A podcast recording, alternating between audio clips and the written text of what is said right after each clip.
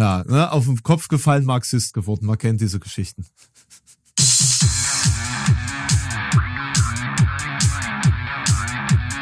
Zart wie Kruppstahl. Mit Mike und Alex. So, grüß dich, hallo. Ich muss hallo, mich, guten ich muss Tag. mich, ich muss mich im Vorfeld entschuldigen. Über mir wird irgendwie gerade gebohrt. Über dir wird gebohrt. Ähm, ja. Naja, da ist besser als wenn es unter dir sägt. An deinem Ast. Nicht schlecht, nicht schlecht. Na schön. Wie ist es dir ergangen? Stressig. Es passieren gerade sehr viele Sachen, Mike. Dir ist es vielleicht aufgefallen, aber irgendwie dafür, dass das Jahr noch sehr jung ist, äh, ist ganz schön viel Wirbel. Ganz schön viel Wirbel. Ja, ja, also äh, spielt ja jetzt, ich sag mal, beim politischen Wirbel aktuell das Verfassungsrecht auch nicht eine untergeordnete Rolle. Ne? Ist auch für mich sehr, sehr interessant. Ja, was, was ist denn dein, dein Blick als Verfassungsrechtler auf die Ansage, äh, deutsche Staatsbürger zu deportieren?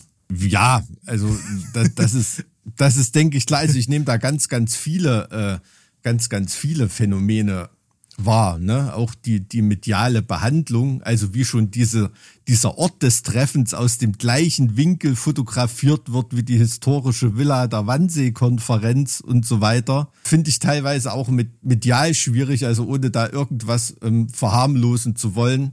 Ne, aber eine exekutive Konferenz über die Auslöschung der Juden ist ja auch nicht so was wie das Deppentreffen, was da stattgefunden hat. Ne? Ähm, aber ähm, während den Anfängen kann ich trotzdem nur sagen, ne, da kommt mir natürlich auch geschichtlich den Hintergrund, dass ja die dieser, dieser Standpunkt, ja, man sollte sie deportieren oder irgendwo hinbringen oder irgendwas, ne, so, das war ja auch ein, ein Diskussionsgegenstand bei der sogenannten Endlösung der Judenfrage, ne, auf dem Standpunkt standen ja auch einige, äh, einige Nazis und, und Vertreter, die sich an den Diskussionen im Dritten Reich beteiligt haben oder an den administrativen Machbarkeitsüberlegungen. Ähm, insofern ist das schon extrem gruselig. Ne? Also da, da läuft es einem wirklich eiskalt den Rücken runter, was für Leute da für eine Fantasie haben, über sowas überhaupt zu reden und nachzudenken. Ne? Und nicht besoffen am Stammtisch, sondern, sondern im Sinne von einem, von einem Brainstorming, weiß ich nicht, ich stelle mir das wie so eine Art Workshop vor, in dem da, in dem da wirklich ganz, ganz gruselige Leute ihre, ihre Gedanken zum Besten geben und andere nickend oder noch nicht mal widersprechend daneben sitzen. Ne? Das ist, also das ist für mich unfassbar. Also ich Das ist halte für mich unfassbar. Also, Also, rein verfassungsrechtlich brauchen wir darüber nicht zu diskutieren. ne? Das ist ja, ähm, das ist ja klar, dass das ähm, ja zuallererst gegen die Menschenwürde und diverse andere Grundrechte verstößt. Also was mich, was mich bei diesen Gestalten halt immer so überrascht, ist diese unendliche Dummheit. Also mal Hm. unabhängig von dieser äh, Bösartigkeit dahinter ist einfach diese schiere, grenzenlose Dummheit hinter diesen Gedanken so erschreckend. Ne? Also schon alleine rein aus, aus ähm, strategischen Gründen, die das deutsche, die deutsche Gesellschaft äh, irgendwie aufrechtzuerhalten, Millionen von Leuten zu entfernen in einer Zeit, in der das Bevölkerungswachstum ausschließlich durch Migration noch äh, vonstatten geht und äh, also die eine, eine so derartig scharfe äh, quasi Fachkräfteknappheit äh, existiert und sich auch nach, nach, also nach wie vor verschärfen wird. Also alleine diese, dieses Fehlen jeglicher Logik ist so erschreckend, dass ich mir halt die Frage stelle, wie es da einige von diesen Gestalten geschafft haben, tatsächlich auch Vermögen anzuhäufen, also die das sie sind dann ja, für diesen Kampf in, in den Ring werfen können. Wie, wie geht das? Ja, ja, wie geht das? Also, das ist in der kapitalistischen ähm, Markt- und Gesellschaftsordnung natürlich kein Problem, ne? als, als Rechtsradikaler äh, reich zu werden. Da gab es schon Gesellschaftsordnungen in Deutschland und in der Welt, in denen das nicht so ist. Wobei ich jetzt hier nicht das Wort äh, kommunistisch-sozialistischen Enteignung reden will oder so, aber da sind wir wieder bei den Großjunkern vom ähm, äh, vom letzten Mal, von denen wir geredet haben. Ne? Das ist ja in sozialistischer Dogmatik, ist das ja durchaus als eines der Grundübel ähm, identifiziert worden, äh, sozusagen nach, nach, nach deren ähm, Verständnis, dass eben solche Leute ähm, zu Vermögen kommen können und solches Vermögen auch zu solchen Verhältnissen führt. Ne? Das ist ja auch ähm, von, von sozialistischer Philosophie aus gesehen ist es ja so, dass kapitalistische Verhältnisse unweigerlich in den Faschismus und Narzissmus führen. Wenn man mal das Staatsbürgerkundebuch ähm, von früheren Zeiten da zitieren Ich will. wollte Ne? gerade Also, sagen, da hast du mir ein bisschen was voraus. Also äh, da bin ich nicht ganz so bewandert in diesen Theorien. ja, also das habe ich natürlich auch nur im Nachhinein mich damit befasst. Ich hatte zum Glück Staatsbürgerkunde in der Schule wenn überhaupt nur ganz am Rand noch gestreift, altersmäßig, ich weiß es nicht. Also auf jeden Fall hat es da zur Indoktrination Gott sei Dank nicht mehr gereicht. Aber äh, dass solche Leute zu Vermögen kommen, das ist ja überhaupt kein Problem. Ne? Und es ist ja auch im Dritten Reich einer der ganz großen Knackpunkte gewesen, dass sich konservative Kräfte, wenn man es damals, konnte man es noch nicht neoliberal nennen, aber die Wirkungsweisen waren die gleichen, die politischen, dafür entschieden haben, Geld, weiter Geld zu verdienen mit Nazis. Ne? Und nicht mit Linken zusammen dagegen zu arbeiten, weil das wahrscheinlich gesellschaftliche und wirtschaftliche Verhältnisse gebracht hätte, ähm, die die Agglomeration von mehr Kapital ähm, noch weiter erschwert hätten. Ne? Und die wirtschaftlichen Denkweisen von CDU und FDP und so weiter, die funktionieren in einem AfD-Gefüge auf jeden Fall besser als mit dem, was die DKP vorhat in Deutschland, sage ich jetzt mal. Ne? Also das ist ja, ähm, das ist ja auch ein Fakt. Ne? Also man muss sich immer, immer wieder äh, bewusst machen, dass Hitler ja nicht vom Volk gewählt wurde, sondern von Parteien im Parlament intronisiert wurde. Das ist, und deswegen ist es ja auch nicht so verwunderlich, dass die AfD mhm. ja eigentlich eine arsch-neoliberale Partei ist.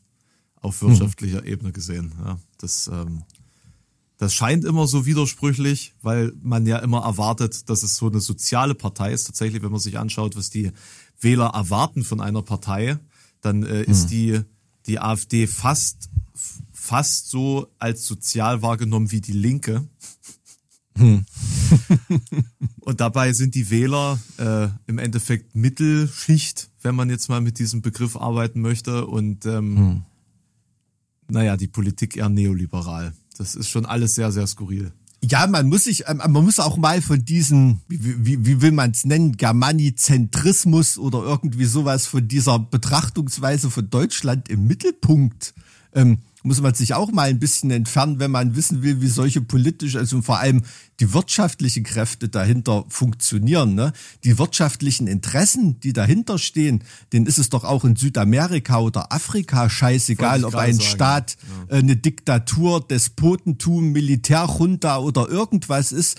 Und genauso ist es diesen wirtschaftlichen Interessen völlig scheißegal, was für politische Verhältnisse in Deutschland herrschen, mhm. solange das Wirtschaften weitergeht. Dann sind wir halt einfach nur eine weitere diktatorische Bananenrepublik. Ähm, Kann man besser Handel treiben, weil da weiß man, mit wem man sprechen muss.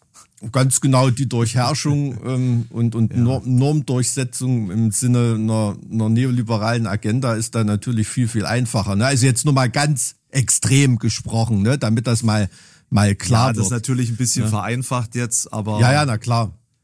Es ist eher, es ist eher polemisch ausgedrückt, aber ähm, ganz grundsätzlich im großen Blick von multinationalen Unternehmen ähm, ist das einfach so. Ne? Was Eine halt Bananenrepublik halt, mehr oder weniger.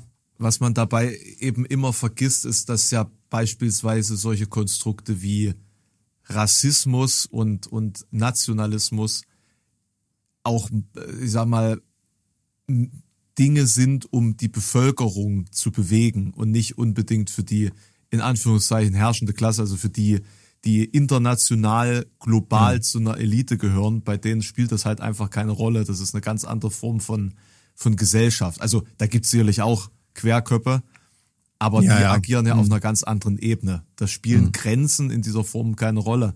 Weil, ne, genau, ja. ja ne, weil das ja globale äh, Konzepte sind, in denen die arbeiten. Das sind einfach, das sind einfach Herrschaftswerkzeuge ähm, in einem, in einem Despoten. Werkzeugkasten sozusagen. Und ich verstehe nicht, warum man es den Leuten irgendwie nicht begreiflich machen kann, dass sie gespielt werden wie, wie ein Klavier. So. Und dann drücken wir jetzt mal wieder die Klaviatur des Rassismus, damit die genauso klingen, wie wir es gerade brauchen. Ja, na, das ist ja, ähm, wie gesagt, das ganz große Problem, was ich jetzt auch wieder im Moment sehe, ist halt eben auch die große schweigende Masse, ne? die vielleicht keine Nationalisten oder Rassisten oder irgendwas sind, aber die ja jetzt eine Petition haben, die sie unterschreiben können, ist doch super, muss ich nichts weitermachen. Ne? Das, das ist ja, ist ja genau das, was mich ankotzt. Die Leute gehen nicht auf die Straße, die unterschreiben eine scheiß Petition mhm. ähm, äh, im, im Internet ne? und denken jetzt, sie haben irgendwie aktiv was getan. Also da, da dreht sich mir wirklich der Magen um. Ne? Wenn ich meinen alten Freund Ferdinand Lassalle, ich weiß nicht, ob du von dem schon mal was gehört hast, als Sozialdemokrat trägt man den natürlich im Herzen. Der hat mal gesagt, Verfassungsfragen sind Machtfragen. Und wenn ich gerade jetzt bei einer Petition über Grundrechtsverwirkung oder die Auslegung von Grundrechtsartikeln, Parteienverbote und so weiter, das sind natürlich Verfassungsfragen, die aber wenn mir mal die Macht aus den Händen geglitten ist, dann gar nicht mehr rechtlich oder verfassungsmäßig ähm, entschieden werden können. Ne? Natürlich ist das ein sehr archaischer Ausspruch, ne? der von aber das, das musst du mir jetzt, das musst du mir kurz erklären im Zusammenhang mit der Petition. Das habe ich jetzt nicht ganz verstanden. Ich sage, die Leute unterschreiben so eine Petition und denken, sie haben damit etwas gegen den Rechtsruck in Deutschland und gegen Leute wie Höcke und so weiter getan. Ne? Also, das, also Petitionen sind nutzlos, das wissen wir. Das bringt nichts, das führt in. in ja, ich würde nicht sagen, sie sind nutzlos, aber in dem Fall äh, bringen sie wirklich nichts. Das ist wie, das ist wie Globuli gegen, gegen eine richtig fette bakterielle Entzündung. Ne? Also äh, das ist, äh, ähm, das, das, das bringt da im, im, im Prinzip nichts. Ne? Und auch dieses, dieser Rettungsanker, den da jetzt irgend so eine, irgend so eine Verfassungsrechtsprofessorin oder Staatsrechtlerin oder was weiß ich da irgendwo aus dem Keller gezerrt hat äh, als als Wundermittel äh, angeblich niederschwelliger als ein Parteienverbot und so weiter. Also das ist völliger Nonsens. Ne? Welcher Rettungsanker denn? Du bist, du bist uns in dem Gespräch. Diese Figur der Grundrechtsverwirkung, in der es um diese von, Petition, von Höcke.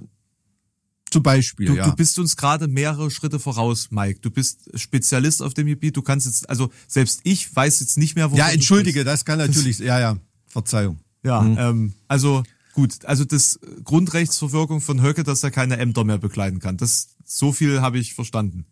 Mhm. Das weiß ich. Aber was, wo, worauf möchtest du denn jetzt hinaus? mit dieser Petition da, und dem, was dass, da dass man, dass man mit der Unterschrift von so einer Petition überhaupt nichts verändern wird, ne? sondern es geht letztendlich dann irgendwann mal um Machtfragen. Wer hat mehr Leute auf der Straße? Wer gestaltet die Meinung mehr?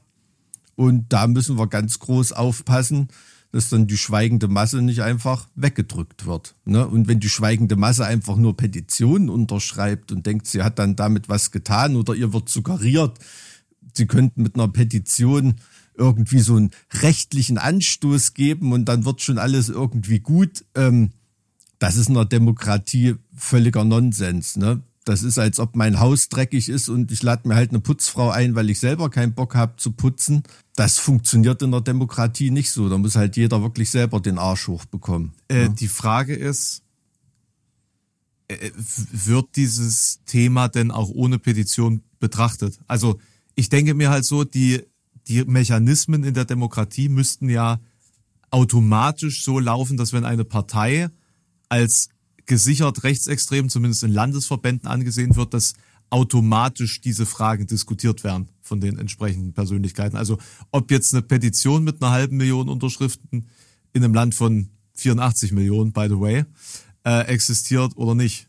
Ähm, ja, natürlich, diese Fragen werden ja auch diskutiert, aber da sind wir wieder da sind wir wieder bei der Politikerdenke. Die wollen sich natürlich nicht mit potenziellen Wählern verscherzen, indem sie so ein großes Wählerpotenzial wie das der AfD im Moment ähm, durch Forderungen ähm, nach so einem Parteiverbot in Anführungsstrichen irgendwie verprellen. Ne? Da denkt jemand wie Friedrich Merz, ist es leichter, in die Tonlage einzustimmen und so die Wähler irgendwie, irgendwie abzuwerben. Ne? Aber wenn man den jetzt, wenn man den Leuten, die jetzt die Petition unterschreibt, unterschreiben, sagt, völlig nutzlos, braucht er nicht machen. Was dann? Es gibt keine Umwege, sich selbst für die Demokratie zu engagieren. Da gibt es keine Umwege. Also es ist quasi ein Ablasshandel im Endeffekt. Ich unterschreibe die Petition eine, und dann habe ich meinen Teil geleistet. Ja, das ist, das ist ein sehr, sehr schöner Vergleich. Ja, da, da gebe ich dir recht. Da, hätte ich, wäre ich auch gern drauf gekommen. Es ist so eine Art Ablasshandel. Ne? Es ist irgendein verfassungsjuristisches Wundermittel, hm, dass ich dem jetzt irgendwie entgegenhalten kann. Und das wird nicht funktionieren. Also gerade diese Figur der Grundrechtsverwirkung, das richtet sich gegen eine Einzelperson. Ne? Da habe ich kein Parteienproblem gelöst oder irgendwas. Und es muss wirklich aktives Handeln nachgewiesen werden. Noch nie in der Geschichte des Bundesverfassungsgerichts hatte, hat, wurde eine, eine Grundrechtsverwirkung ausgesprochen. Das dürfen noch nicht mal Landesverfassungsgerichte aussprechen und so. Das darf wirklich nur das Bundesverfassungsgericht aussprechen. Und das ist so exotisch, so weit draußen. Ich habe mal eine Runde in den entsprechenden Datenbanken Juris und Co. gedreht. Da mhm. gibt es eine einzige Dissertation zu dem Thema aus dem Jahr 2014. Es gab mal irgendwie vier Verfahren, die alle abge, abgelehnt wurden.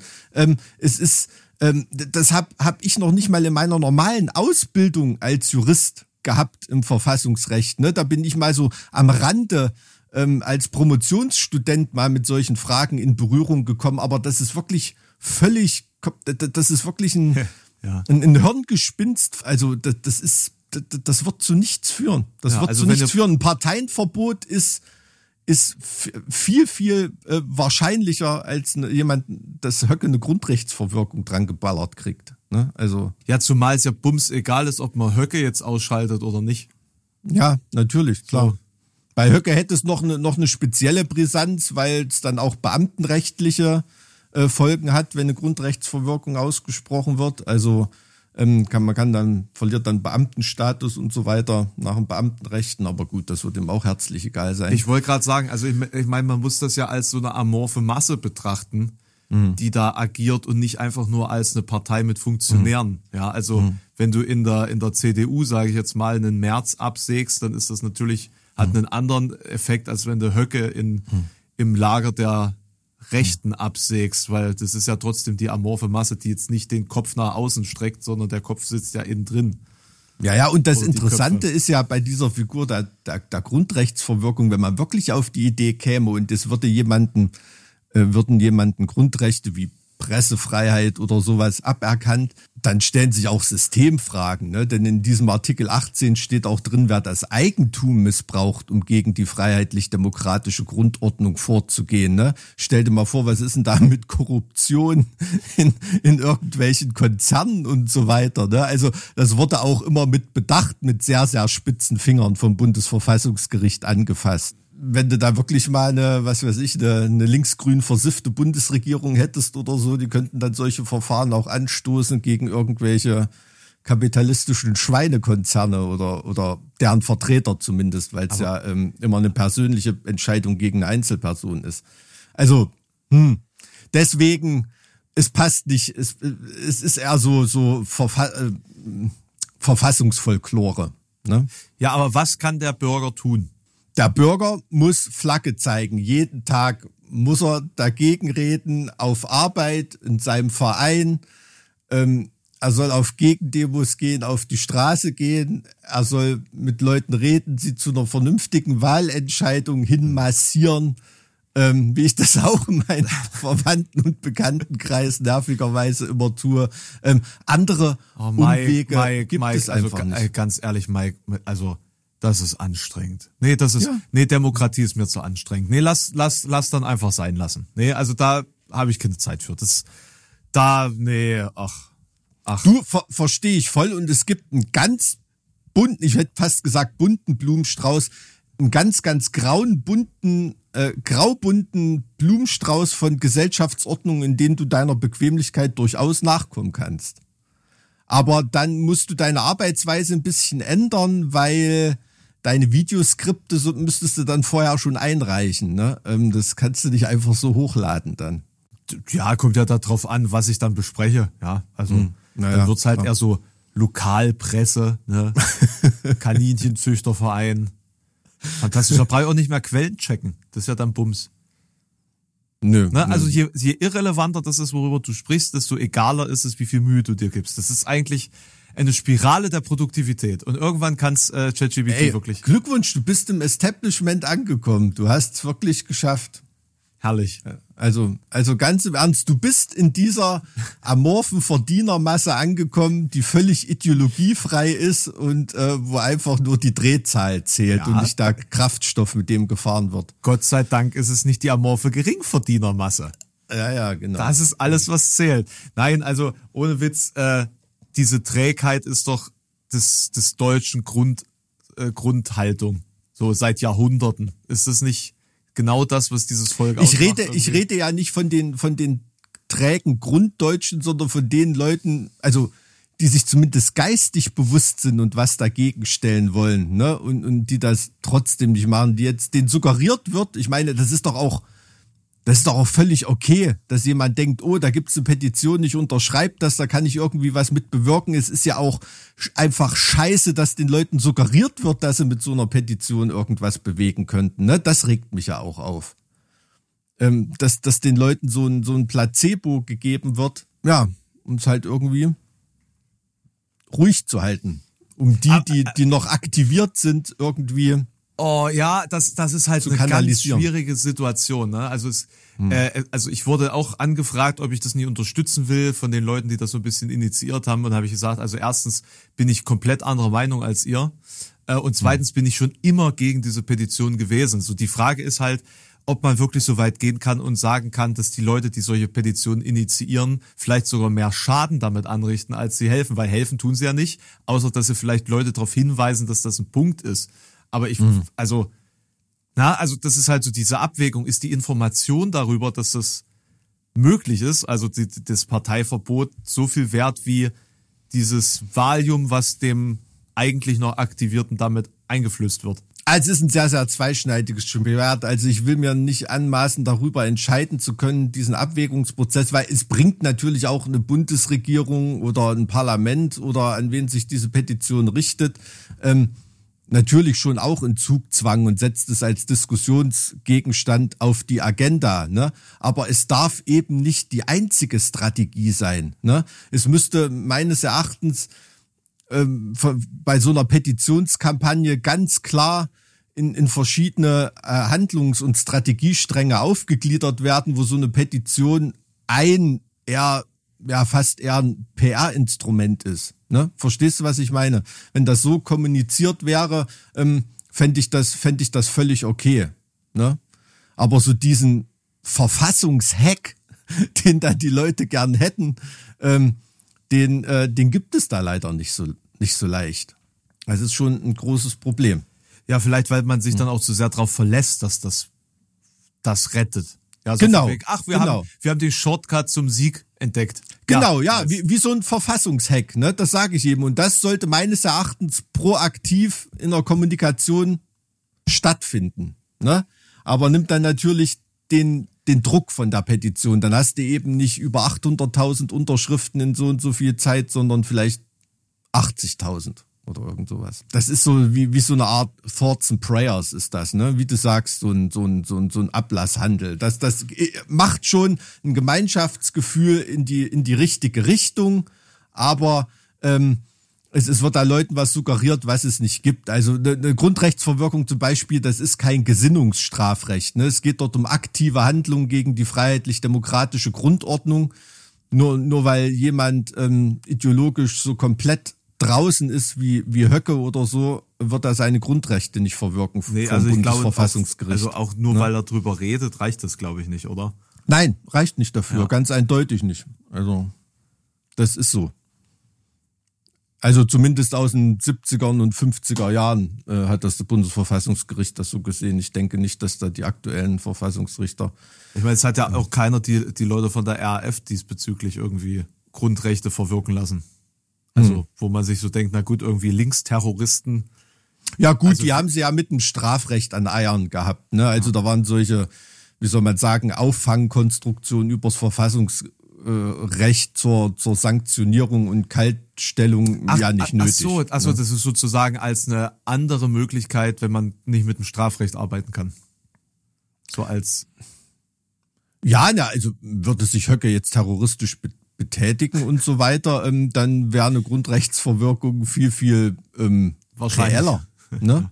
viel, viel reeller. Also man hätte das RAF-Terroristen wahrscheinlich leichter, ähm, leichter zuteil werden lassen, in Anführungsstrichen, als ähm, ideologisch und demagogisch tätigen, tätigen Leuten. Ne? Also ist immer die Frage, was ist die, was bezeichnet man wirklich als aktive Handlung? Ne? In, in, inwieweit ist es nur ideologische Marktschreierei, die erlaubt sein muss auf dem Markt der Parteien und vor der Wahlurne?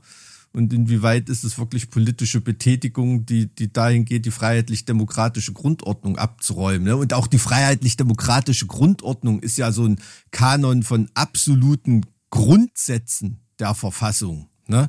Das, das, da da geht's ja, da geht's ja nicht, nicht um, die, um die komplette Verfassung an sich, sondern da geht's um, wenn jetzt zum Beispiel sowas wie die Abschiebung von Millionen von Menschen diskutiert wird, würde ich sehen, ein Aspekt der freiheitlich-demokratischen Grundordnung sind dann die in der Verfassung inkorporierten Menschenrechte, gegen die es verstoßen könnte. Das wäre so ein Punkt. Aber das verstößt jetzt nicht gegen die Aufhebung der Gliederung der Bundesrepublik in Länder, das föderative System oder die Wahlgrundsätze oder äh, das Demokratieprinzip oder so. Da müsstest du schon ganz schön diskutieren, um das in die Richtung hinbiegen zu können. Ne? Also natürlich ja, also, gegen, gegen also, Freiheit äh, ich, ich sag mal, ich sag mal, äh, die Erkenntnis ist, der Kampf ist etwas, das man aktiv und nicht etwas, das man passiv führen lassen kann.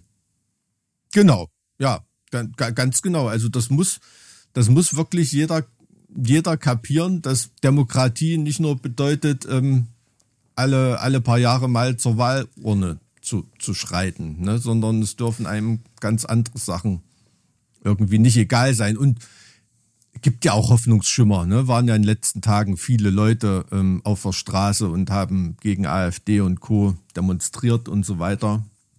Also das macht schon ein bisschen Hoffnung. Aber Zulauf verschaffen solche Petitionen den Leuten auf der Straße nicht. Naja, maximal so ein Einigungsprozess für die, die sowieso auf die Straße gehen. Im besten hm. Fall.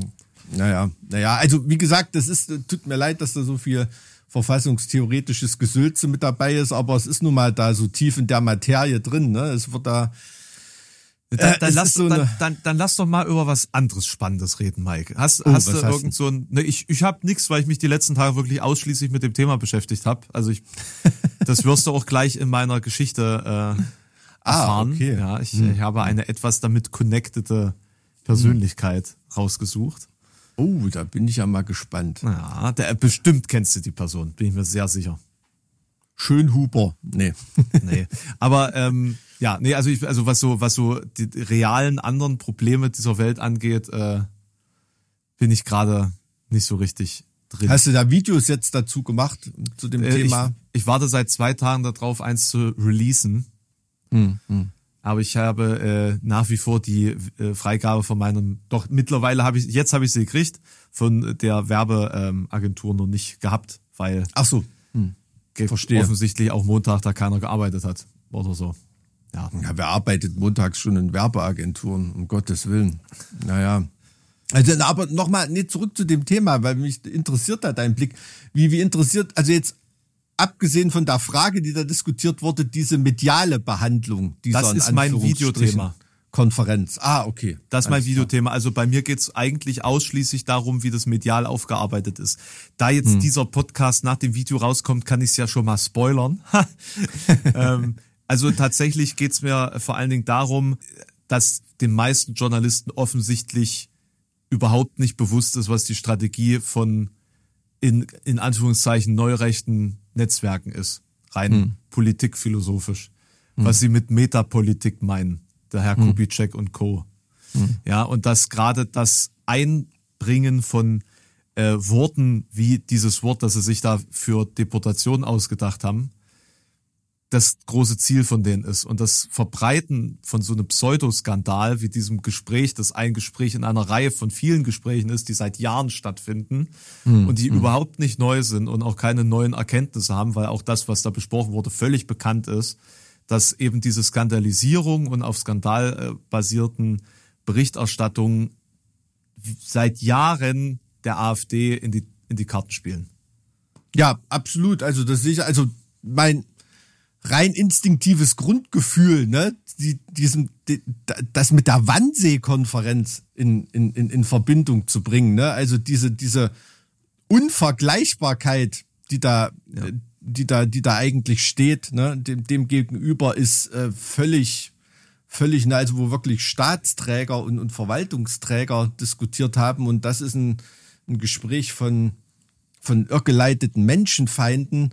Ich weiß nicht, ob mir das mehr Angst macht, wenn solche Gespräche, wie es jahrelang war, einfach in diesem braunen Dreck und Matsch ungehört verhallen und sich kein Schwein dran interessiert oder ähm, dass es so wie es jetzt ist, dass sowas hervorgezerrt werden muss und ja fast popularisiert werden muss, um seine eigene politische Agenda und, und, und daran, daran abarbeiten zu können im, im Sinne von einer, von einer Gegnerschaft. Ne?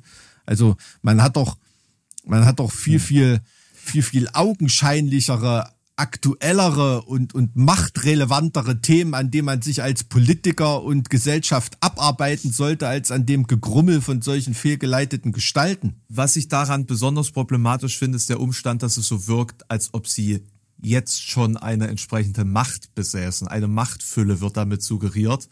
Ja. Und es wird eben so dargestellt, dass es mehr ist als nur ein paar Trottel, mhm. die äh, irgendwelche schwachsinnigen Fantasien diskutieren und mit mhm. irgendwelchen weniger relevanten Geldsummen umherwerfen, die für, für Pläne und Gedanken dieses Ausmaßes völlig irrelevant sind. So, das, mhm. das ist halt der Punkt. Also durch eine derartige Berichterstattung erhalten diese Kräfte eben viel mehr Nimbus, als da dahinter steckt. Und mhm. das fördert wiederum die Aktivierung dieser Kräfte. Ja, ja, absolut. Also es hören Leute davon, die sonst nie im Leben davon gehört hätten. Ne? Das, das ist eins der Grundprobleme. Aber diese Erkenntnis mal zu horchen, wie Leute in der Nähe der AfD-Macht auch reden und was sie denken, ist natürlich schon interessant, aber überhaupt keine neue Information. Ne? Also wie du, wie du schon sagtest, das, das, das, das weiß man doch.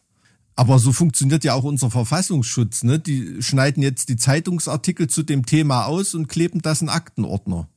Gut, vielleicht scannen sie es mittlerweile ein, was, aber. Was ernsthaft? Ähm, ja, natürlich. Also die Arbeit des Verfassungsschutzes ähm, besteht zu einem Großteil in der Auswertung von öffentlich zugänglichen Quellen. Das kann doch nicht wahr sein. Doch. Also, ich, also das ist ein ganz großer Trugschluss, dass du, dass die Leute denken, dass Arbeit vom Verfassungsschutz ähm, äh, äh, geheimdienstlich stattfindet. Das ist nur ein ganz kleiner Teil der Betätigung. Also da falle ich jetzt auch aus allen Wolken. Mach mal ein Video dazu. Mach mal ein Video dazu. Ein großer Teil der Arbeit des Verfassungsschutzes ist die Auswertung von öffentlich zugänglichen Quellen, sowohl auf Landes- als auch auf Bundesebene im Verfassungsschutz. Vor dem Hintergrund ist natürlich die im ersten äh, Blick, Augenblick hanebüchende Forderung von manchen linken Politikern, Verfassungsschutz abzu, äh, abzuschaffen, ähm, dann natürlich in einem anderen Licht. Ne? Hm. Ja, naja, ich meine, das wäre dann ein schöner Automatismus, wenn man den öffentlich-rechtlichen, äh, die öffentlich-rechtlichen abschafft mhm. äh, und dann dementsprechend eine neutrale. Hast du, na, hast du dir so einen Verfassungsschutzbericht schon mal durchgelesen? Also 80 Prozent von dem, was da drin steht, das googelst du dir in, in, in drei, vier Tagen auch zusammen. Ich frage mich ja immer, wieso wir überhaupt noch über darüber reden, ob vielleicht nicht doch noch mehr Landesverbände der AfD rechtsradikal sind oder nicht, weil es ist ja, es liegt ja auf der Hand, also jeder weiß das. Hm. Je, also, ne, es ist ja, ist ja wirklich so. Und da denke ich mir, naja, da muss es ja irgendwelche hintergründigen Dinge geben, die das verhindern, weswegen halt nur die, die, diese drei Ostverbände aktuell so ähm, hm. hm. klassifiziert sind. Also ich denke mir halt, dass da ja irgendwo eine gewisse Systematik dahinter liegen muss, aber offenbar nicht. Es liegt halt auch in der landespolitischen Ansprache irgendwie begründet. Ne? Um in Ostdeutschland Wählerstimmen zu sammeln, musst du schon andere Töne, andere Orte für Wahlkampfveranstaltungen und so weiter anschlagen und aussuchen, als das vielleicht im Westen der Fall ist. Ne? Also im Westen hat man ja oft auch, ähm, haben uns ja schon einige Male dran abgearbeitet, an, an, dieser, an diesem Mentalitätsunterschied vielleicht auch. Ne? Also da, der Ossi ist halt so stolz auf seine Meinungsfreiheit, dass er da auch äh, offen, offen seine Sache rauskrakeelt, wohin der gut betuchte westdeutsche mittelständische Unternehmer zwar auch die AfD wählt, aber das wird er in seinem Schützenverein natürlich niemals zugeben. Hm. Ne? Ähm, das ist, glaube ich, der Unterschied, dass das alles ein bisschen ja, siehst du, da gibt, es doch, ist. da gibt es doch einen Bereich, in dem Deutschland schon wieder zusammengewachsen ist. Und das ist in der Ausländerfeindlichkeit. Mensch. es kommt zusammen, was zusammengehört. Auf jeden Fall. Also da gibt es keine äh, Defizite im Wiedervereinigungsprozess. Nee. Hm. Na, natürlich nicht. Natürlich nicht. Ja, aber wir wollten ja zu schönen Themen abbiegen. Allein mir fällt jetzt äh, nicht wirklich eins ein, mein Guter. das ist, ist so ein bisschen, ähm, so ein bisschen mein Problem. Also mich hat das wirklich in letzter Zeit auch viel, viel beschäftigt, echt. Und ansonsten ähm, habe ich eben im Ministerium zu tun mit meinen Verordnungen und ähm, schreibe noch ein paar Songs für HSB. Da bin ich dann schon relativ ausgelastet, ne? Hast du gesehen, wie Lindner gestern ausgebuht worden ist auf der Trecker-Demo? Auf der Trecker-Demo, ja, wollte ich nicht in abbiegen, weil das jetzt auch nicht so ein schönes Thema ist. Wo war der denn auf der Trecker-Demo? Na, in Berlin. Und anstelle irgendwelche sinnvollen Dinge von sich zu geben, hat er quasi äh, sich äh, populistisch an Bürgergeldempfängern äh, Empfängern abgehandelt, äh, ab, abgearbeitet. Ach, hat er den Bauern aufgezeigt, ja, ja, also, welchen armen Schweinen es noch schlechter geht und nee, seid nee, doch auf die neidisch und. Nee, ganz im Gegenteil, ganz im Gegenteil, ja. Also er hm. hat es so dargestellt, als ob die schuld sind, dass jetzt bei den Bauern gekürzt werden muss. Ach so? Ja, ja, ich finde das ja selber ganz schlimm, dass ich jetzt hier stehen muss und dem hart arbeitenden Mittelstand etwas wegnehmen zu müssen, wenn es in Deutschland Leute gibt, die Geld dafür bekommen, nichts zu tun. Mm, mm, mm, also da frage ich mich immer, warum muss man AfD wählen, wenn man die FDP hat? Ja, das ist so. Ja, also die, die strukturellen Voraussetzungen für eine faschistische Gewaltherrschaft, ähm, die kann man auch anders schaffen, ohne, äh, also ich sag mal nicht Gewaltherrschaft, aber Kapitalherrschaft die kann man auch anders schaffen. Nee, ab, absolut. Also das naja, ist ja dieselben Mechanismen, dieses ihr hm. gegen die anderen, ja, also ihr seid sozusagen, ne, also das, das ist ja derselbe Mechanismus. Wagenburg und die Vide et Impera, also diese Wagenburg-Mentalität, die funktioniert vielleicht in der Traineransprache in der vierten Fußballliga oder so. Ne? Wenn ich jetzt an Pele Wollitz von Energie Cottbus denke, da wirst du mir sicherlich als Fußballfan zu zustimmen. Aber, Auf jeden Fall, ja. Ähm, genau. Aber die, aber dieses Wir gegen die anderen, die Vita Impera, das ist ja, das ist ein absoluter Politikerreflex. Ne? Das funktioniert immer irgendwie. Und äh, da, darauf besinnt der Lindner sich jetzt sich jetzt eben. Ne? Und das ganz große Problem, was er hat, ist, dass die Bauernschaft eben nicht die FDP-Klientel ist. Ähm, das ist das Ding. Die haben früher ja, immer alles. Die, die, die mächtigeren im, im Bauernverband vielleicht schon, aber die meisten ja nicht. Hm. Also die Großkapitalisten vielleicht schon. Ja. Ja, gut, ja, stimmt. Also, wofür der Bauernverband eigentlich Politik macht, die könnten schon FDP-affin sein. Da gebe ich dir durchaus recht, ja, da hast du recht. Aber hast du in, einer, äh, in einem Traktorenstau schon gestanden? Da ich die letzten zwei Wochen quasi durchgängig an meinem Schreibtisch saß, ist es völlig an so. mir vorbeigegangen. Also ich hatte das sur surreale Erlebnis, als ich mit äh, ähm, zu Ali ins Studio fahren wollte. Letzten Aha. Freitag oder Mittwoch, ich weiß Musstest es gar du dann Landstraße fahren? War natürlich so positioniert, dass man da nicht irgendwo abbiegen konnte. Ne? Ich war leider nicht mit meinem Allrad unterwegs, sonst wäre ich übers Feld gefahren, aber das war eine, also die, diese, diese Blockade, die da war mit einem LKW vom Straßenbau, mm. ein Traktor und ein Hoflader. Also das war so eine, so eine Melange aus ähm, bewegten Bürgern irgendwie. Ähm, Hart arbeitenden Mittelstand. Und ich, ich hatte, hatte das Vergnügen, der erste dort vor dieser, oh. vor dieser Straßensperre Nicht zu sein. Schlecht. Und konnte mir das alles wirklich schön anschauen. Und die haben, und da kam dann noch, wir wollten noch ein Infoblatt verteilen und irgendwie so. Und ich habe gesagt, na, wie lange dauert das denn? Naja, wir machen in einer halben Stunde, lassen wir mal irgendwelche durch oder irgendwie. Ne? Und da habe ich gesagt, ey, hab kein Problem mit hier eine Viertel, halbe Stunde mal zu stehen, ne? Demonstriert euer Ding, ich hatte das auch nicht allzu eilig. Aber weißt du, was die gemacht haben? Das war keine Straßensperre, das war so eine Art Gesichtskontrolle. Hä? Na, die haben Heiko und Maiko aus dem Dorf, die ankamen mit dem Auto, sind so schnell zur Seite gefahren, damit die durch können. Oma Inge aus dem Nachbardorf auch.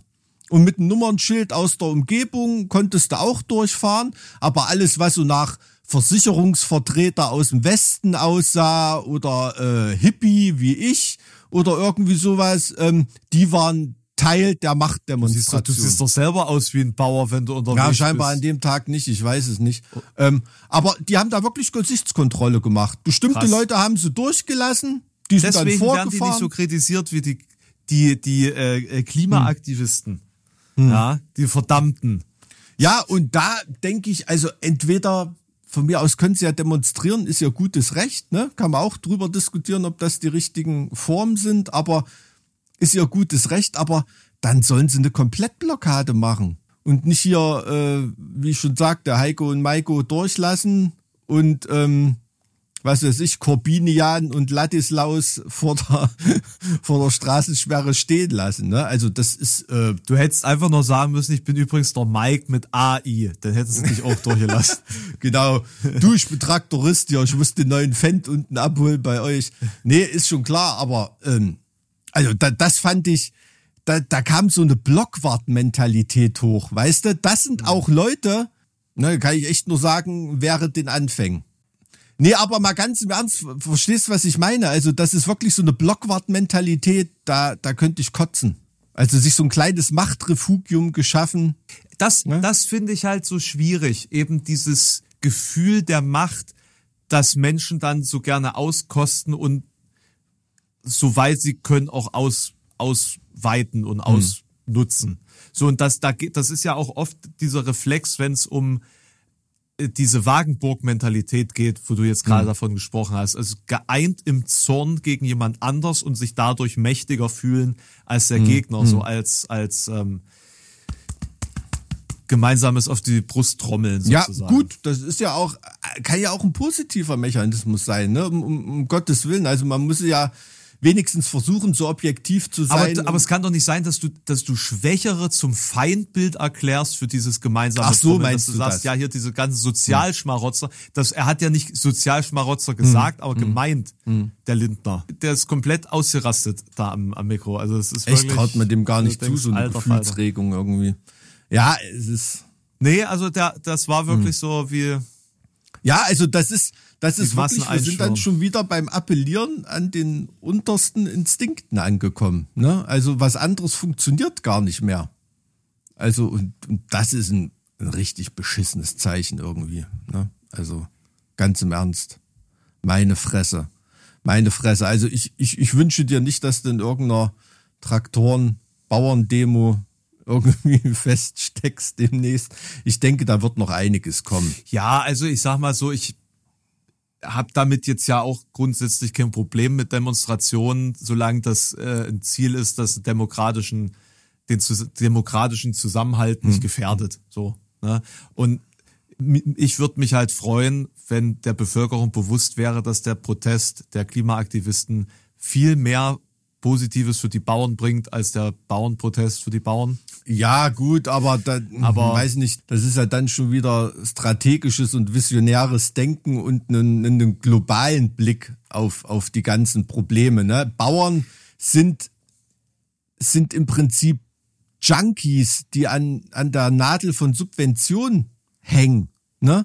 Und man hat ihnen einfach ihren, ihren, ihren, ihren Lebensstoff äh, äh, entzieht man ihnen. Ne? Darum, das ist ja das ganz große Problem. Wären Bauern so autonom in ihrer wirtschaftlichen Verfassung und, und, und Struktur, dass denen das scheißegal sein könnte. Autonome Bauern Ja, aber mal, mal, mal ganz im Ernst, ne? Diese, diese ganze Struktur der Agrarförderung hat die Bauern zu Junkies gemacht, die einfach von äh, an Subventionen hängen wie an der Nadel. Naja, aber der, also der Punkt ist, dass es seit den 60ern gesellschaftlich beziehungsweise politisch, wirtschaftlich so gewollt ist, dass der Einzelbauer stirbt, sozusagen, mhm. der Kleine, ne? Also das, was hier immer so hochgehalten wird, und es halt einfach Agrarindustriekomplexe werden oder geworden sind. So, das, das ist doch, worum es geht. Und das will jeder, das will der Bauernverband, das will die Politik, aber irgendwie sagt's keiner den kleinen Bauern, die so Nö, natürlich nicht, weil diesen und das das ist halt so wie, wieso wieso lauft ihr da überhaupt mit? Demonstriert doch gegen den Bauernverband. Ja, das haben wir beim letzten Podcast auch schon gesagt. Eigentlich müssten die vor die Nestlé Zentrale und ne, was sie sich vor die Zentrale vom Bauernverband äh, müssten sie eigentlich müssten sie eigentlich ziehen, ne? Oder vor die Bundesnetzagentur, die da Zusammenschlüsse genehmigt oder nicht. Also das ist wirklich ähm, ja, haben wir denn, aber haben wir denn wirklich keine positiven Themen heute, Mike? Ich, mir fällt nichts ein, also ganz. also ich habe ich hab gestern den, den neuen äh, Film von Studio Ghibli oh, gesehen. Was ist das? Der Junge okay, und der Reiher. Und? Also es hattest du ja angekündigt, dass du Wie, das schauen wolltest. Äh, warte, du kennst Studio Ghibli nicht? Du hast das letzte Mal, als wir in unserer Jahresvorschau uns ähm, auf kommende Filme äh, gesehen haben, da hast du den Film hervorgehoben. Und hast Studio Ghibli ein paar so ah, Filme also, genannt, aber ich weiß nicht, ob ich bewusst schon mal was gesehen habe davon. Nee. Kennst du Chihiros Reise ins Zauberland? Nee. Nee? Nein! Alter, Mike. ich guck Olsenbande und Plattfuß am Nil und, und solche Filme. Ja, ist schon Vielleicht klar, mal Indiana Jones. Nicht, also, Also es hat weder weniger was mit äh, Sandalen und Spaghetti-Western hm. zu tun, ja, das äh, muss ich sagen. Aber es ist ähm, durchweg eigentlich fast alles zu empfehlen. Also da geht es viel um japanische Folklore und ähm, Mystik im Endeffekt, was so als Hauptthema sich durch die Filme das durchzieht. Klingt ja also da werden quasi alte, alte Figuren, so Götterfiguren und Geister und Dämonen so bearbeitet als, als ähm, Stilmittel, die dann in gesch geschichtlichen Episoden so eingefügt werden. Beispielsweise äh, Junge und der Reiher, da geht es ähm, als Rahmenhandlung um äh, die also Kriegszeit, also quasi mhm. Pazifikkrieg oder äh, japanisch-chinesischer Krieg ist es ja eigentlich zuerst, wenn, wenn ich das jetzt noch richtig. Ja, die haben auf jeden Fall ein paar Mal Krieg Namen gemacht, also da hat Japan auch unfassbare Kriegsverbrechen begangen. Nee, es, es gibt ja gerade, äh, oder seit ein paar Jahren gibt es ja die Diskussion, ob man für Japan überhaupt vom Zweiten Weltkrieg reden kann mhm. oder ob das nicht eigentlich der äh, japanisch-chinesische Krieg ist, weil der mhm. ja schon gelaufen ist, bevor die ja in den Zweiten Weltkrieg mhm. quasi reingekommen sind. Ähm, und in der Zeit äh, wird sozusagen die Familie mehr oder weniger ausgebombt und äh, der Junge fährt mit seinem Vater dann aufs Land, wo der Vater eine Rüstungsfabrik mhm. leitet. Also eine Fabrik für, ähm, also irgendwas hm, Flugzeugteile. Hm. So. Und äh, da landet er dann, wie es so oft ist, in einem magischen Ach, wie es so Reich. oft ist. Hm. So, und Naja, das ist so ein, so ein Studio Ghibli-Thema. Also, dass man quasi durch ein Portal oder hm. durch irgendeine Reise in einem, in einem, in einer Fantasiewelt ah, okay. landet. So was man schon an dem Titel Hihiros Reise ins Zauberland hätte Kann man sich denken, ja. So. Nee, also muss ich sagen, also das ist auch einer meiner meiner äh, Evergreens, meiner Alltime Favorites, ähm, kam 2001 raus und äh, dementsprechend habe ich das als mhm. Kind gesehen und das hat sich sofort bei mir ganz ganz fest eingebrannt und ähm, auch der, das ist jetzt der letzte Film sozusagen vom Altmeister und ähm, sehr sehr schön geworden, würdige, würdiger Abschluss eines Lebenswerkes, würde ich sagen, aber es ist interessant, weil diese Abschlussthematik meines Erachtens auch der Inhalt dieses Films ist. Also zumindest was meine Interpretation. Könnt mir mal schreiben, wie ihr das gesehen habt. Aber es klingt jetzt nicht, als ob man das im Multiplex-Kino guckt. Klingt eher so nach Programmkino. Also ich hab's äh, im äh, Cinemax gesehen. Ach so, okay. Ja, na, das ist so, das ist quasi das Disney von äh, Japan. Ach so, okay. nur halt in, nur halt in nicht so. Ist das dann original mit Untertitel oder wie läuft das?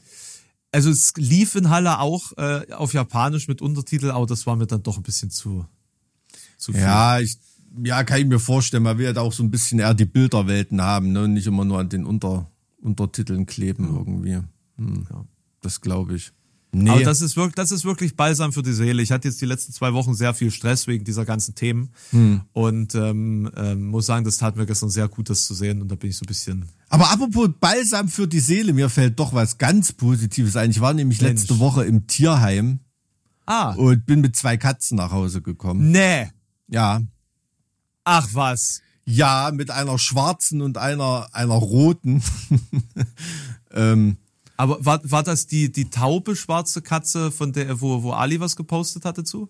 nee, nee, nee. Das weiß ich nicht, was Ali da hatte. Achso, na, weil Ali hatte irgendwas über äh, noch ähm, zu vermittelnde Katzen gepostet und da war auch eine schwarze taube Katze dabei und da dachte ich, Ah nee, das habe ich gar nicht gesehen. Das hätte sie wahrscheinlich auch noch irgendwie mitgenommen. Nee, ähm, war dann, ähm, da muss, muss ich jemand wie ich natürlich immer aufpassen, dass du da nicht äh, den, den Volvo komplett volllädst, ne? Ähm, mit, mit irgendwelchen Tieren, wenn du da im Tierheim bist. Aber ähm, zwei wirklich süße Fratzen, sehr, sehr cool. Namensfindung gestaltete sich im Familienrat so ein bisschen schwierig. Ähm, auf die schwarze Katze haben wir uns dann auf Ossi geeinigt, als ich dann natürlich Ronnie James Dio ins Spiel bringen wollte, war der Rest der Familie nicht so begeistert, die Katze Ronny zu nennen. und, und die andere heißt äh, ganz klassisch Knarnheinz. Knarnheinz von Sodom, ja, das wäre auch cool gewesen. Nee, aber ähm, da haben wir eine Kompromisslinie gefunden. Ähm, offiziell heißt er, ich wollte Kasi Velaunus. Kennst du den? Das ist äh, ein, ein britischer Feldherr gegen Cäsar, der kommt im, im Gallischen Krieg von Cäsar vor. Klar, das ist ein absolut casual Katzenname, Alter. Und ähm, mein Sohn wollte Kasimir. Und jetzt nennen wir ihn Kasi, was für mich Kasi Velaunus heißt und für ihn Kasimir. Nicht schlecht. ja, Ist auch ein I und ein S drin, was ja für das Benennen von, von äh, Katzen, glaube ich, ganz gut ist. Weil die Ist das? Das wusste ich gar nicht. Okay. Ja. Ich, da wusste man nur äh, ähm, Kanarienvögel und sowas soll man immer irgendwas mit i nennen. Bubi, Schatzi, Bibi. Kanarienvögel kommen im, äh, kommen im äh, Ghibli-Film auch vor. Ah ja. Aber nicht positiv. Nicht positiv, na okay, ja. Aber auf jeden Fall habe ich jetzt wieder zwei Schnurrbeutel zu Hause, die zu Hause gerade das Haus auf links drehen. Es ist äh, eine wahre Freude, macht macht riesengroßen Spaß. Also hatte ja drei Katzen, wir hatten ja drei Katzen, die dann leider alle so nach und nach gestorben sind, auch aus Altersgründen. Und wenn dann so ein Haus auf einmal ohne Katze ist, das ist dann irgendwie kein richtiges Zuhause mehr, wenn man das gewohnt ist. Tja, ich bin komplett ohne Tiere aufgewachsen. Äh, ich Das, bin auch ähm, ohne Tiere aufgewachsen. Ähm, ich bin wirklich erst, äh, mein erstes Haustier hatte ich mit, keine Ahnung, 30, 32 oder irgend sowas. Naja, da, ich habe also noch ein bisschen Zeit. ja, auf jeden Ein Fall. paar Monate habe ich noch, Mike. Mm, Auf jeden Fall. Wen hast du mir mitgebracht heute, mein Guter? Ich bin ja so gespannt. Ja. Hast du schon mal von Antonio Gramsci gehört? Antonio Gramsci? Nee. Also da ist jetzt irgendwie alles drin, vom, vom Erfinder des Ciabatta bis zum italienischen Faschisten. Ich, keine Ahnung in meinem Kopf. Ich weiß es nicht. Oder Mathematiker. nee, ich weiß es nicht. Antonio Gramsci, der wurde am 22. Januar 1891 als viertes von sieben Kindern von Francesco Gramsci und Giuseppina Maggias auf äh, Sardinien geboren. Okay. Ja, in, in äh, Al- alles, ich weiß nicht, wie man das ausspricht tatsächlich. Ja, also wie Ale mit einem S hinten dran, alles. ähm, und der war ähm, Italiener mit albanischen Wurzeln und ähm, betätigte sich als Schriftsteller, Journalist, Politiker und Philosoph. Und äh, er war kein italienischer Faschist, sondern war ein Marxist. Okay. Ja gut, also war er auf der ähm, ähm, Pepone-Seite. und ist ähm, dementsprechend offensichtlich nicht sehr alt geworden. Ähm, der war auch als Kind relativ kränklich, beziehungsweise seit seiner Kindheit äh, kränklich. Das hielt dann eigentlich die ganze Zeit an. Ähm, er hatte möglicherweise Knochentuberkulose. Das ist eine Vermutung, weil er einen Buckel hatte, äh, der von einem Sturz im Alter von drei Jahren herrührte, weil er von einem Kindermädchen fallen gelassen wurde. Bingo. Ja, ne, auf den Kopf gefallen, Marxist geworden. Man kennt diese Geschichten. Boah. naja, ja. Du, halt, du liest zu viel FDP-Grundsatzprogramme, mein Freund. Aufgrund dieser körperlichen Gebrechen und immer wieder akut auftretender gesundheitlicher Probleme, ähm, logisch, was wird man da Denker? Ne? Weil da hat man keine Freunde, sondern man hat nur sich und sein eigenes sein eigener Verstand. Ist ja oft genug die Geschichte. Erinnert mich Er jetzt so an so eine Melange aus Max Hermann Neise und ähm, ähm, Stephen Hawking, so, die auch körperlich eingeschränkt waren und deshalb Denker. Egal. Ähm, er war auch relativ schlau wohl, ähm, sollte aber, da der Vater für mehrere Jahre in Haft kam, erst 1904 ein Gymnasium besuchen. Bis dahin musste er zeitweise sehr schwere körperliche Arbeit verrichten, ähm, um eben die Familie auch durchzubringen. Ne? Also er musste dann sozusagen auch den, den Vater ersetzen. Und ähm, schafft es dann aber trotzdem seine äh, Hochschulreife im Lyzeum in, ich weiß immer nicht, wie man diese, diesen Ort ausspricht. Also generell so diese Orte auf Sardinien, die werden ganz seltsam ausgesprochen. Dieses äh, Cagliari wird, glaube ich, anders ausgesprochen, komplett anders ausgesprochen als, als geschrieben. Ist das Caligari? Nee. Caligari. Ich weiß nicht, ob das eine andere Stadt ist. Also die kenne ich Also, zumindest. ähm. das sage ich einfach mal Cali, Caligari. Ähm, aber, also, ich weiß, dass das alles anders ausgesprochen wird und dass sich bestimmt Leute gerade scheckig lachen bei meinem Versuch, das alles auszusprechen. so, und äh, sein Bruder hat ihn dann eben zum Sozialismus gebracht. Der kam nämlich vom Militärdienst als glühender Sozialist zurück aus Turin. Und Turin war damals wohl eine äh, sozialistische Hochburg. Ah, okay. Also, Und, da äh, da- reden wir aber von Italien. Das ist da schon noch ein Königreich, ne? Wenn ich richtig, oder? Oh, ich glaube schon. Ja. Ich glaube schon. Ja, okay. Da ging's doch dann erst in 20er mit Mussolini los und so weiter. Ähm, aber äh, wollte ich jetzt nur so zur. Okay, also aber Ach die so, übrigens, es heißt Cagliari. Cagliari. Hm. Cagliari oder Cagliari. Cal, Cal, klingt ja schon fast finnisch. Calgary klingt äh, Calgary. kanadisch. Da war es nicht. Jedenfalls, er war sehr überzeugt, hat sich von seinem Bruder mitreißen lassen und hat sich aufgrund dieser Begeisterung dann auch für die Universität in Turin eingeschrieben. Hat da auch ein Stipendium bekommen. Und zwar 70 Lire. Was offenbar nicht viel war. ähm, ja, weil hat nicht gereicht, also er musste sich da anderweitig verdingen. Ähm, und ähm, dann kam ja bald der Erste Weltkrieg. Und ähm, in dieser Zeit war Antonio tatsächlich auch ein Fan von Mussolini. Das änderte sich dann natürlich, als der aus seiner ehemaligen Partei ausgeschlossen wurde. Ja, also der hat ja auch eine interessante politische Entwicklung ähm, durch, durch, durchlaufen, sage ich mal. Für den Antonio war dann der innerhalb dieser Weltkriegszeit vor allen Dingen ähm, wichtig, dass er dann sein Studium abbrechen musste, vermutlich aus ähm, akutem Geldmangel.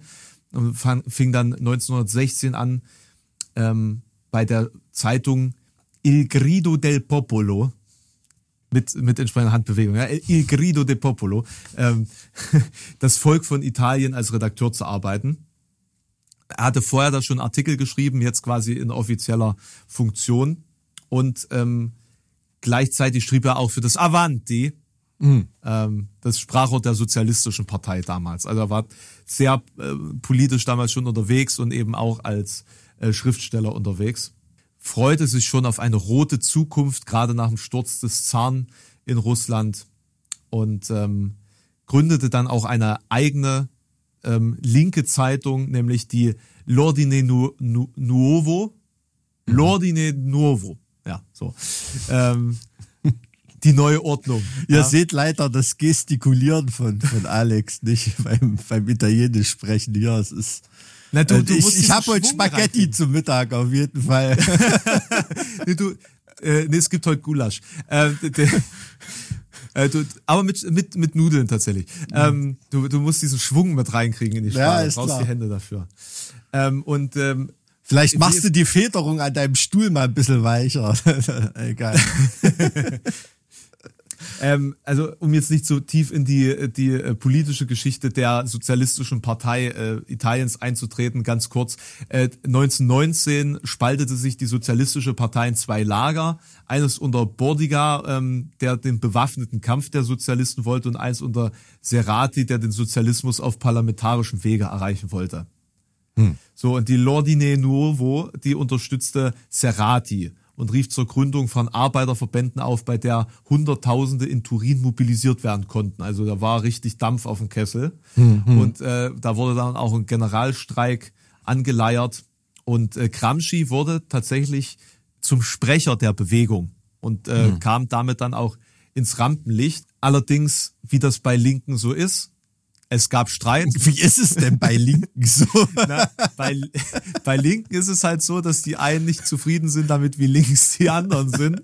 Genau, also ja. Ne, es gab halt politische Zwiste und ähm, deswegen konnten die Arbeiterräte 1920 niedergeschlagen werden. Hm. Und äh, dann spaltete es ist halt immer so, ne? Dann spaltete sich dann wieder dieser, dieser Flügel unter Bordiga hm. ähm, am 21. Januar 1921 und Gramsci gehörte dann quasi dann wiederum zu dieser Abspaltung. Also es ist immer äh, so, die Sozialisten spalten sich immer, bis die Arbeiterführer wirklich nur noch einen Arbeiter führen jeweils. Ne, es ist echt so.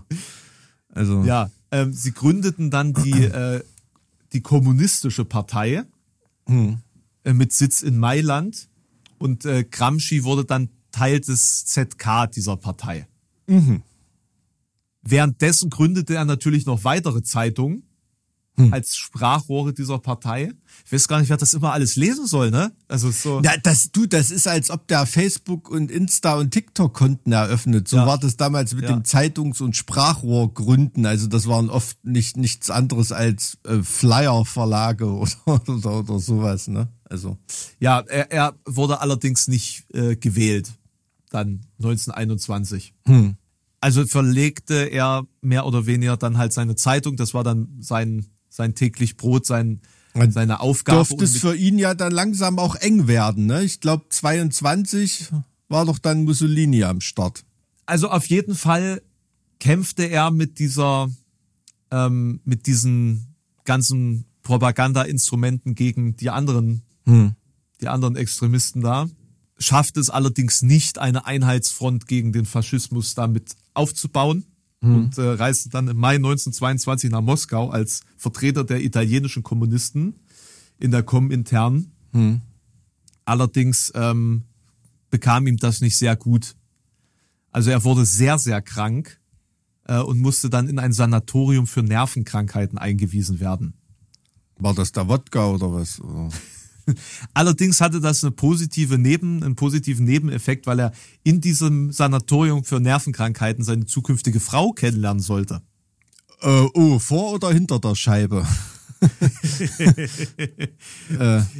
Ja, also vielleicht ist es ja eher so eine Art Kurschatten geworden, ne? Also, also hm, äh, hm. Julia Schucht war das. Klingt deutsch. Südtirol Schon. oder? Nee.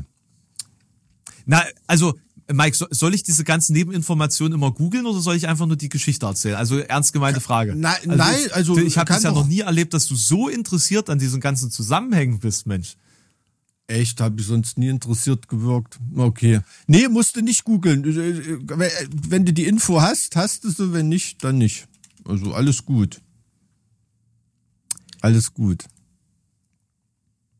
Moment während du googelst, da äh, komme ich nochmal auf dieses Komintern zu sprechen. Ich finde dieses, diesen Begriff immer so toll. Die kommunistische Internationale, also intern steht für international. Dabei klingt intern immer genau das Gegenteil von international. Das klingt so nach, nach Hinterzimmer, nach irgendwas internem. So, also, ne, Gramsci 1922 hat äh, Julia Schucht kennengelernt bei seinem Aufenthalt im hm. Sanatorium. Hm. Äh, das muss wohl in Moskau so, sogar direkt gewesen sein. Mhm. Und die hatte wiederum eine Schwester und die hieß Tanja. Tanja Schucht und die lebte auch in Rom. Mhm. Und Tanja würde später, nee, das kann, das kann ich so noch nicht sagen, weil das greift jetzt vor. Das will okay. ich jetzt auch nicht machen. Nee, das ist blöd. Äh, lass, mich, lass mich erstmal weitermachen. Dann ja. kommen wir nochmal drauf zurück. Ja. Dann kommen wir nochmal drauf zurück. So, also, Moskau, die beiden lernen sich Kern, äh, lernen sich kennen, lernen sich kennen, so, oh Gott, fantastisch. Dann kommt's zum Putsch von Mussolini im Oktober 1922. Marsch auf Rom. Im Februar 1923 äh, wird dann Bordiga von italienischen Faschisten verhaftet und ähm, weitere Teile der Exekutive. Und Gramsci wird nach Wien geschickt, um dort eine neue Exekutive zu schaffen. Hm. In dem Jahr heiraten die auch. Und ähm, äh, die, die Julia Schucht ist natürlich auch Kommunistin. Hm. Und es stellt sich heraus, die ist übrigens auch noch Mitarbeiterin der sowjetischen Geheimpolizei. Oh. Ja. Die beiden hatten auch zwei, zwei Söhne. Die sahen auch ganz hübsch aus tatsächlich. Äh, Auf dem Bild gesehen. Also es gibt ein Bild von, äh, von Mutter und den beiden Söhnen tatsächlich, falls euch das interessiert.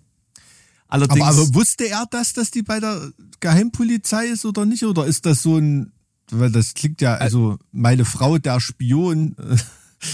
also so. ich denke schon. Also ich denke schon, dass das eine Rolle gespielt hat, was die politischen Ambitionen Okay. und Hintergründe angeht. Also wie gesagt, er war ja einer der führenden Köpfe der Kommunisten in Italien. Ne? Ja, also ja, okay. Waren ja dann Also sie hat jetzt keine Dossiers über ihn abgeliefert oder sein Umfeld oder sowas. Nee. Also wenn sie das gemacht haben sollte, dann spielt das, glaube ich, jetzt hier in dem Ablauf Okay, seiner verstehe. Hm. Lebensgeschichte keine große Rolle. Okay. Ähm, also der Punkt, we- weswegen ich das mit dem Bild angesprochen habe, er würde sie nie sehen, seine Söhne. Wieso? Ja, weil er es halt niemals schaffen würde, zurück nach Moskau zu kommen. Ach so. Hm. Ja, verstehe. Hm. Ja. Im April 1924 war Gramsci aber immer noch auf freiem Fuß Hm. und wurde als einer der letzten freien Kommunisten Italiens zum Abgeordneten gewählt. Mhm. Hm. Deswegen konnte er dann aus Wien zurückkehren und hatte dann erstmal de faktische Immunität ähm, und ähm, wurde dann auch direkt zum Generalsekretär der Partei bis 1927. Könnte bekannt sein, diese Geschichte. Am 10. Juni 1924 wurde ja der kommunistische Abgeordnete Matteotti entführt und ermordet durch die Faschisten, was Mussolini sogar zugab, was kurzzeitig zu einem Popularitätsverlust geführt hat. Das Problem ist, dass man darauf Vergeltung geübt hat am 12. September und den Faschisten Casalini ermordet hat. Das führte dann zu einer weiteren Verschärfung der Repression gegen die Opposition. Und also das führte dann auch halt zu noch mehr Verfolgung und noch mehr Mordanschlägen, unter anderem eben auch auf Gramsci selbst. Am 31. Oktober 26 überlebte er auch nur knapp. Aber dann war es ja auch schon so gut wie vorbei. Ne? Also am 5. November 1926 wurden dann alle Oppositionsparteien von, von den Faschisten aufgelöst, die Pressefreiheit wurde abgeschafft und äh, Gramsci auch dann wenige Tage später ähm, verhaftet und dann auch ab äh, im Februar 1927 in Mailand direkt inhaftiert. Gab dann auch noch einen Prozess, in Anführungszeichen. Er bekam 20 Jahre Haft. Wie gesagt, wanderte dann ins Gefängnis und im Gefängnis fing er dann an zu schreiben. Viel zu schreiben. Und zwar verfasste er dr- 32 Hefte voller äh, soziologischer, philosophischer und politischer Ideen und Überzeugungen und Überlegungen. Und die wurden als Gefängnishefte bekannt. Und diese Inhalte dieser Gefängnishefte sollten in politische Theorien übergehen, die heutzutage eine sehr große Rolle spielen. Jetzt ist natürlich die Frage, wie geht das jetzt weiter für ihn innerhalb dieser, dieser Gefängnissituation? Weil ich hatte ja gesagt, er ist ja auch ähm, körperlich. Wann sind diese Hefte populär geworden? Während seiner Haftzeit? Oder? Nein, nein, Oder da hat er das Nachgang? geschrieben. Ah, da hat, hat das es geschrieben. geschrieben. Ja, ja. hat es okay. geschrieben. Die, die Hefte, soweit ich das jetzt verstanden habe, die kamen zu dem Zeitpunkt, also es gab Versuche, die rauszuschmuggeln. Ob da jetzt groß zu dem Zeitpunkt, die schon verbreitet worden sind, kann ich dir gar nicht sagen. Ähm, der Punkt ist, ähm, es wurde halt gesundheitlich für ihn immer schlimmer. Also wegen seiner Tuberkulo Tuberkulose halt auch. Ähm, Arteriosklerose, er hatte wohl auch eine Hirnblutung im, ähm, in, in Haft. Und ähm, deswegen wurde die Strafe so, so, tatsächlich von Mussolini selbst gemildert. Und er kam nur noch in Arrest. Also er wurde aus dem Gefängnis Mhm. freigelassen in Arrest. Und 1935 durfte er dann sogar in eine Klinik, äh, weil er auch noch Gicht dazu bekommen hatte. Also wirklich Hm. komplett durch der Mann. Hm. Hm. Ähm, so schlimm, dass er äh, 1937 am 21. Mai dann tatsächlich seine Freiheit zurückbekommen hat. So, also der wurde mehr oder weniger da begnadigt, blieb dann in der Klinik und hatte am 27. April dann eine weitere Hirnblutung und äh, verstarb dann daran. Also er erlebte sozusagen das, äh, das Ende des Faschismus in Italien nicht mehr, ganz im Gegenteil. Also er sah quasi nur das Aufblühen dieses ganzen, ähm, dieses ganzen Systems. Jetzt kommen wir aber zu dem Grund, äh, warum ich jetzt über diese Person spreche, die jetzt da eine sehr, ein, ein sehr tragisches Ende nimmt, sage ich jetzt mal. Weil die Theorien dieses Marxisten in den 60er und 70er Jahren von den, von den sogenannten neuen Rechten übernommen worden sind und die die Grundlage der politischen Unterwanderung auf kultureller Ebene der demokratischen Gesellschaften, ähm, dass diese Strategien darauf beruhen.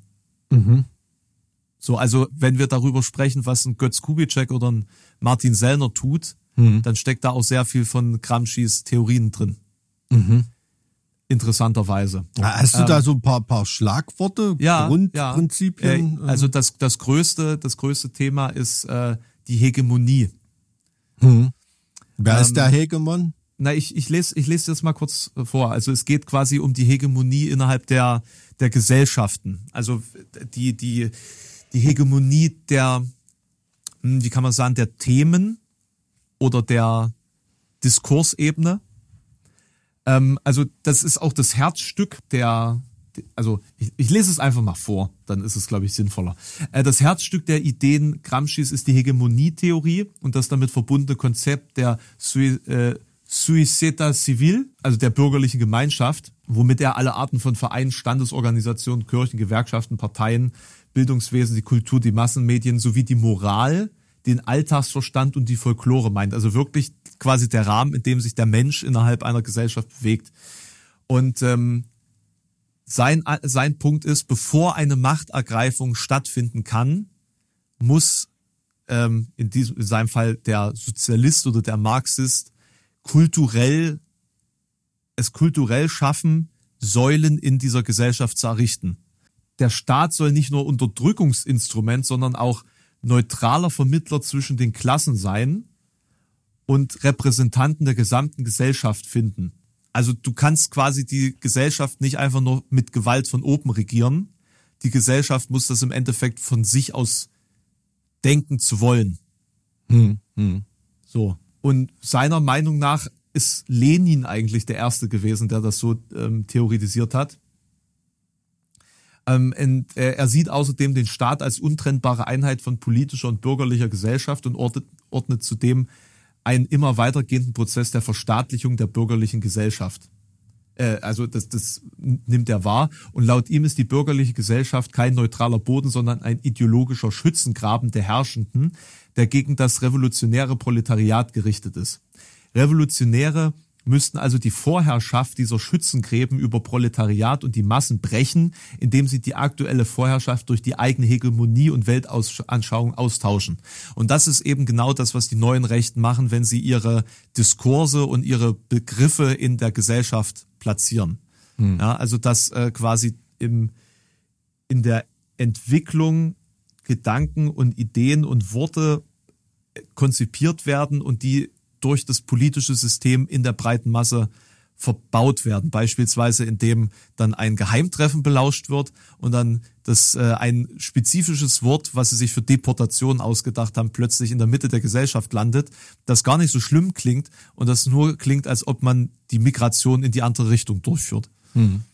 Ja, genau, genau so sowas ist das im Endeffekt. Also der Kubitschek, ne, da wird ja immer so als besonders intelligent und intellektuell hingestellt. Es ist halt von diesen ganzen rechten Schwaflern halt der intellektuellste und vielleicht einer der intelligentesten, was ihn jetzt aber jetzt nicht besonders über den Durchschnitt hebt. Ne? Aber er sticht da natürlich heraus. Aber äh, dass du ein DDR-Staatsbürgerkundebuch und marxistisch-leninistische Theorie in diesem rechten Gelaber fast eins zu eins nebeneinander legen kannst, Ja. das, das ist ja ist eine bahnbrechende, aber auch keine keine wirklich neue Erkenntnis. Ne? Also gerade was von den Lernen von Marx ausgehend mit der Überbautheorie und Kultur, die dadurch beeinflusst wird und wieder Rückwirkung hat und ähm, vom Kopf auf die Füße stellen die Verhältnisse und dieses ganze Gesülze, ähm, das wird jetzt absolut wiedergekäut, weil es natürlich bei der Diktatur des Proletariats auch um eine Strategie zur Machtergreifung ging. Ne? Also das ist einfach nur ideologisch anders ausgefüllt, aber die Mechanismen und Gesetzmäßigkeiten, die man da glaubt zu erkennen, sind natürlich absolut die gleichen. Ne? Also es verfolgt äh, die, die gleiche Strategie. Also es ist schon, schon sehr, sehr interessant. Also ich habe von dem Italiener Gramsci, nee, habe ich wirklich noch nie was gehört. Sehr, sehr interessant. Das ist schön. Dann, Vielen äh, Dank. Dann äh, konnte ich was zum Diskurs beitragen. Das freut Ja, mich. also alles, was ich über die äh, Kommunistische Partei Italiens weiß, das weiß ich aus den Don Camillo und Pepone Filmen. ähm, viel mehr ist da bei mir nicht, da weiß ich mehr über, ähm, über Mussolini und so weiter. Ne? Ähm, da kommt man ja bei seiner Entstehungsgeschichte mal so ein bisschen in, in Verbindung damit, aber ansonsten ähm, war aber eine starke gestaltende politische Macht, ne? Also gerade in dieser Zeit des Umbruchs in Italien ähm, waren die schon sehr, sehr stark in Italien, stärker als in anderen Ländern. Also ähm, Ja, das ist interessant. Ich kenne mich damit auch überhaupt nicht aus tatsächlich. Also das ist so diese Zeit zwischen äh, napoleonischen Feldzügen und ähm, dem dem Ausbruch des Faschismus ist also gerade in Italien, also alles, was ich darüber weiß oder gehört habe, so über diese Geschichte, so also durch Umberto Eco eigentlich auch nur. Und das war dann alles schon so, das hat dann wieder so viel vorausgesetzt. Und Ecos Romane sind ja grundsätzlich sehr herausfordernd, also die meisten so. Ähm, ja, ist ja jetzt nicht, nicht irgendjemand, ne? Ist ja nicht Heinz G. Konsalik oder so. ähm, leider auch schon tot, ne? Ich glaube 2016 gestorben oder so. Weiß nicht, Na, warum ich mich da gerade dran erinnere. Keine Ahnung. Ähm, aber sehr, sehr interessant. Vielen, vielen Dank. Aber diese, diese Erkenntnis, dass da marxistisch-leninistische ähm, Machttheorien und, und, und Gesellschaftsbetrachtungen ähm, heutzutage auch vor allem von der Rechten aufgegriffen werden, das ist wirklich, ist wirklich in der Tat so. Also du kannst wirklich ähm, alte, alte Schinken zum Marxismus, Leninismus aus, äh, aus Bibliotheken kannst du heute wälzen und er ersetzt nur ein paar Wörtchen dadurch und dann, dann ähm, ist natürlich alles mit einer anderen Zielsetzung. Ne? aber es ist, es ist sehr interessant, weil ja viel von dem, was da in dieser Theorie der Neurechten äh, verarbeitet ist, tatsächlich aus Italien kam. Ne? Also äh, Julius Evola ja, ja ganz genauso, auch wenn das meiste, was er geschrieben hat, halt irrer Wahnsinn war. V- Weil er, glaube ich, auch nicht ganz rund lief, einfach so grundsätzlich. Das sagt mir jetzt gar nichts. Aber ähm, Na, das ist so der Vater des, der faschistischen Theorie, auch wenn der mit, Hm. ähm, mit Mussolini nicht so grün Ach war. so. Es war ein großer Ja, Fan okay, der da- SS da, beispielsweise. Da gab's, da gab's jemanden. Ja gut, also dieses, dieses Streiten der verschiedenen fa faschistischen, äh, wie soll man sagen, Theorien und Herangehensweisen, das war ja in Deutschland, also keine Ahnung, Strasser gab es ja in Deutschland auch als, äh, als, als politisch-theoretischen Gegenspieler von Hitler und so. Und es gibt auch noch viele Faschisten und Nazis, die sich jetzt auf einmal auf Strasser rückbesinnen und Hitler war ja, sind wir uns einig, ist scheiße, aber Strasser hat's doch eigentlich gut gemeint und hätte man den Faschismus nur richtig irgendwie angepackt. Das, das schwingt da ja alles so ein bisschen mit, ne? Und deshalb wird sich auch oft auf die Erfinder des Faschismus als sozusagen Urahn der reinen Idee, das war nun mal in Italien, ne? Ähm, Mussolini war ja ursprünglich mal der Lehrmeister Hitlers, ne? Also das Verhältnis hat sich ja erst später umgedreht, dass dann so Mussolini der Büttel-Hitler war es später, aber vorher war hat Hitler sehr, sehr zu Mussolini aufgeschaut und viel von ihm gelernt. Aber ähm, ja, zwischen Röhm, Strasser, Hitler und so weiter war in Deutschland machtpolitischen Rennen auch noch nicht entschieden zu manchen Zeiten. Ne? Also Das muss man auch ganz deutlich so sagen. Da gab es verschiedene Herangehensweisen. Es sind ja teilweise Faschisten, die sogar ins Exil gegangen sind und dort ihre Theorien vom Stapel gelassen haben. Ne? Also ist schon, ähm, da gibt's einen, einen reichen Fundus, in dem man sich als rechter, rechter Schwurbler ähm, da so in der Protomasse des Faschismus bedienen kann. Ja, also heute auf jeden Fall ein thematischer Podcast. Ja, ja. Ich hoffe, Faschismus wir haben, überall. haben euch nicht in die Irre geführt. Dann viel Spaß bei der nächsten Trecker-Demo, Leute. Oder auch nicht, ja. Wenn, solltet ihr diesen Podcast äh, gehört haben, während ihr im Stau vor einer Trecker-Demo gestanden haben solltet, denkt euch einfach, ihr könntet jetzt auch Tuberkulose und eine Hirnblutung Ja, haben. nee. Also, Ja, dann lieber vom. Trecker. Tschüss. tschüss. Alter, ich guck Olsenbande und Plattfuß am Nil und, und solche Filme.